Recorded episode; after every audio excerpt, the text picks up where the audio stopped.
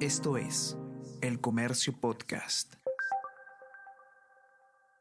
Hola, hola, ¿cómo están? Buenos días, espero que hayan amanecido bien. Está con ustedes Ariana Lira y hoy tenemos... Tenemos que hablar con Ariana Lira.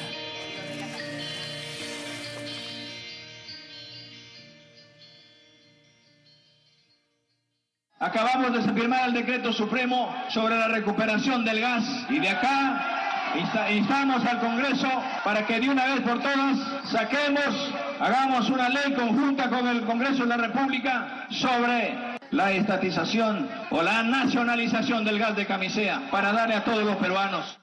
Hola a todos, ¿qué tal? ¿Cómo están? Espero que estén comenzando muy bien su día. Yo soy Ariana Lira y hoy tenemos que hablar de Pedro Castillo y tenemos que hablar de los efectos que eh, podrían generar sus declaraciones sobre la estatización o nacionalización del gas de camisea. No sé si las habrán escuchado ustedes ya, eh, pero ayer ha sido definitivamente la noticia del día, ¿no? ¿Qué fue lo que dijo eh, Pedro Castillo? Y lo voy a, citar. Acabamos de firmar el decreto supremo sobre la recuperación del gas y desde acá instamos al Congreso para que hagamos una ley conjunta sobre la estatización o la nacionalización del gas de camisea. Es necesario darle a los peruanos lo que el pueblo ha producido. Esas fueron las palabras del presidente Pedro Castillo en eh, una actividad en Amazonas el día de ayer. Naturalmente, subió el dólar, eh, cayeron los activos peruanos, las consecuencias económicas se sienten casi de inmediato con un tipo de anuncio eh, como este. ¿no? Eh, el, ¿qué, piensa el gobierno de Pedro Castillo sobre el gas de camisea? Realmente, ¿quién es el, ¿cuál es la, verdadera postura de Castillo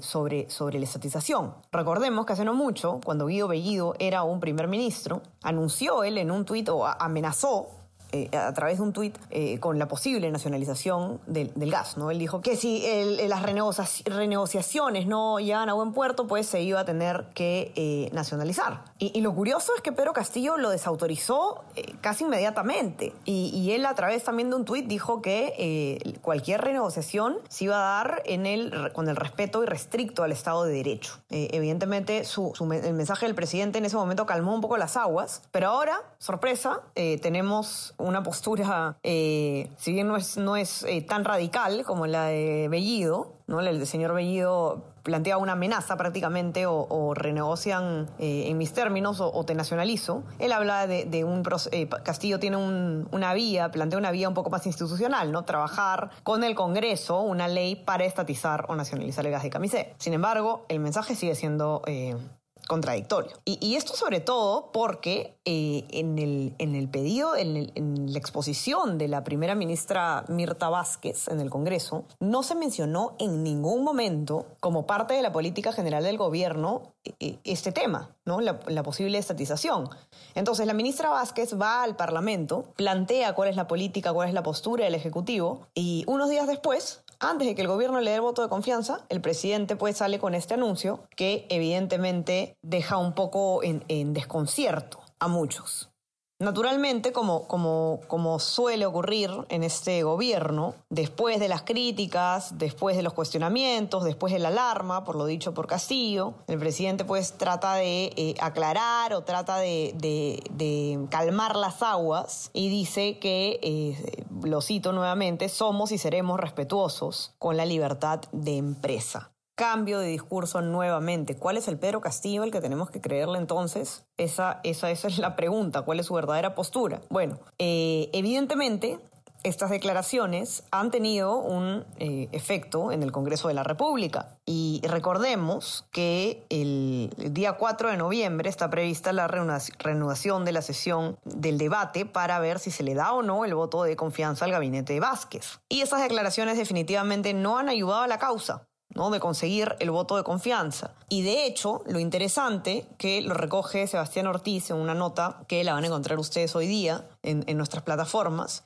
es que las bancadas que, que se habían mostrado, algunas de las bancadas que se habían mostrado favorables a dar el voto de confianza, con las que digamos el gobierno contaba, según los cálculos, ahora ya la están pensando dos veces. Por ejemplo, Alianza para el Progreso, que es una bancada eh, considerada de centro en el Congreso, que junto con Acción Popular, por lo menos en el comienzo de este periodo legislativo, había podido inclinar para un lado o para el otro la balanza de los votos en el Congreso, se había mostrado favorable a dar el voto de confianza, ¿no? Incluso había dicho que no ponía como condición el retiro de ministros para dar la investidura. Naturalmente habían dicho que iban a escuchar primero la presentación de la ministra y luego tomar una decisión. ¿no? Eh, ahora, fuentes de APP le habían dicho Martín Hidalgo y a Ana Basso, para una nota de la que conversamos el lunes, que eh, sí iban a dar el voto de confianza, ¿no? Salvo por los dos congresistas por Lima, Gladys Echaiz y Roberto Quiabra, que generalmente eh, votan distinto, ¿no? Que el resto de la bancada. Entonces, digamos, APP era una bancada que estaba favorable al voto de confianza. ¿Qué ha pasado ahora con estas declaraciones? El escenario cambia. Y así lo ha dicho Eduardo Saluana, vocero de, esta bancada, porque eh, lo que él le ha dicho a Sebastián Ortiz es que se le va a preguntar a la ministra cuál es la verdadera postura del gobierno y de esto pues podría depender cuál es el sentido del voto. Primero, coherencia del gobierno. Y segundo, efectivamente, este plazo que hay hasta el día 4 de noviembre servirá también para que la ministra pues evalúe, revise, por ejemplo, la permanencia de algunos ministros que han sido seriamente cuestionados ayer, ¿no? Puede haber renovación de gabinete al 4 de noviembre y también, lógicamente, en el debate se le preguntará qué es lo que pasa realmente, qué es lo que realmente quiere o piensa este gobierno, ¿no? Y eso obviamente puede influir en la decisión final del voto de confianza, ¿no? Lógicamente, porque todo está en evaluación en este momento. Otra bancada importante, e interesante para el, el, análisis del voto de confianza es la de Somos Perú Partido Morado, ¿no? la bancada conjunta de Somos Perú Partido Morado. En el Partido Morado, por lo menos hasta antes de este episodio, los, tres miembros del Partido Morado iban a votar a favor, ¿no? Eh, al parecer no hay cambios en ese sentido por ahora, no, que conozcamos al menos. Y dentro de la banca, y dentro, perdón, del grupo específico de Somos Perú, se estimaba, esto según la nota de Martín Hidalgo y Ana Basso, que tres de los cinco parlamentarios le den el voto de confianza. Ahora esto podría cambiar, porque según José Gerí, que es el vocero de la bancada y él es miembro de, Somos Perú, lo que ha dicho el presidente Castillo sobre Camisea eh, cambia un poco las cosas, ¿no? Y les ha generado una duda sobre si se da o no la confianza. No, los seis congresistas de Somos Perú estamos en contra de cualquier tipo de nacionalización que ha anunciado el presidente, sea en gas o en otro en otra estructura, ¿no? Eh, entonces, nos genera una contradicción entre lo que se expone en el Congreso para pedir la confianza y lo que declara casi en paralelo el presidente Castillo. Ese es uno de los motivos que a los seis congresistas que somos Perú nos genera duda, nos genera duda para finalmente dar o no el voto de, de investidura, el voto de confianza, ¿no?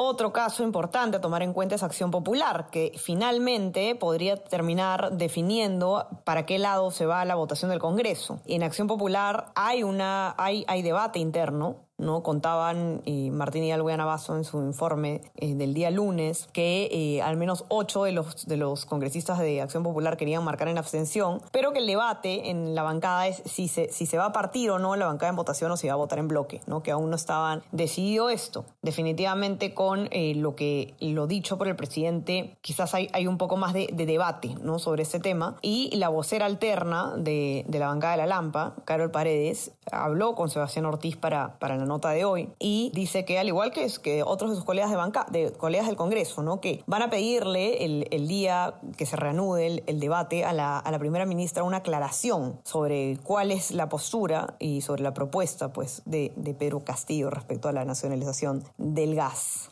Podemos Perú. ¿Qué pasa con la bancada de Podemos Perú? Eh, Enrique Wong de Podemos Perú había dicho que la bancada iba a votar a favor, ¿no? Y Carlos Anderson de Podemos Perú le, confirma efectivamente a eh, Sebastián Ortiz eh, que la bancada iba a votar a favor pero que ahora, debido a, a estos, a esas declaraciones de Castillo, la situación cambiaba un poco, ¿no? Y que ya no estaba asegurado ese voto. ¿Qué pasa con Juntos por el Perú? Juntos por el Perú, que es una bancada aliada del gobierno. Ruth Luque, vocera de, esta, de este grupo parlamentario, dice que si bien eh, Juntos por el Perú habló en la campaña de nacionalización, ellos apuestan más bien por eh, la masificación o quizás la renegociación. Cuando estuvimos en campaña como Juntos por el Perú, también hablamos sobre el tema de la nacionalización y muy claros que la nacionalización no significa en ninguna medida la expropiación.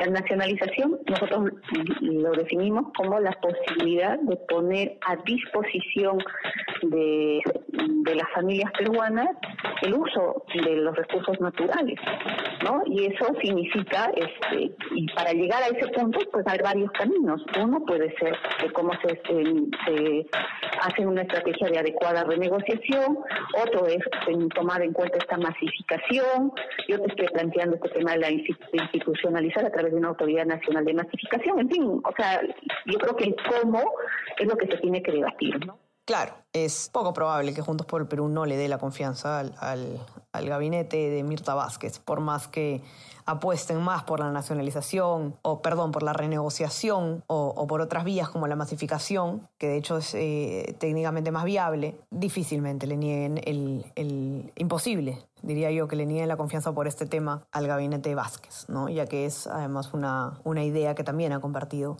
este grupo parlamentario eh, hace poco.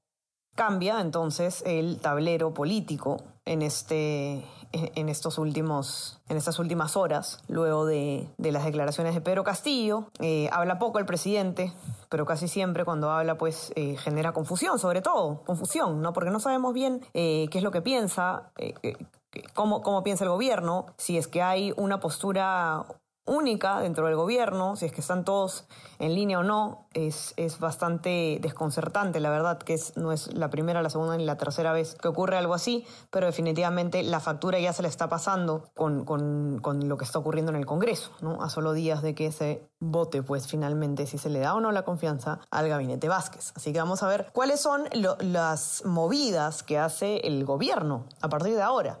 ¿No? ¿Qué dice Mirta Vázquez? Eh, a ver si Pedro Castillo vuelve a hablar del tema. ¿Qué dice quizás eh, eh, algunos ministros importantes? El ministro Aníbal Torres de Justicia, el ministro Pedro Franque de Economía. vamos a ver qué, qué, qué mensajes se manejan desde el Ejecutivo, a ver si se calman un poco las aguas en el Congreso, porque definitivamente por el momento la, cosa está tensa.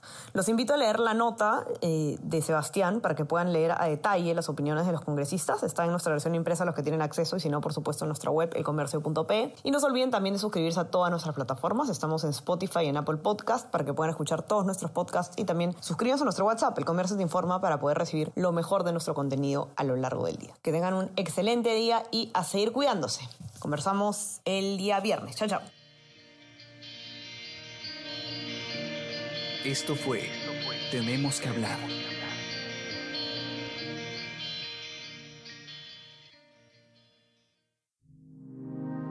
El Comercio Podcast.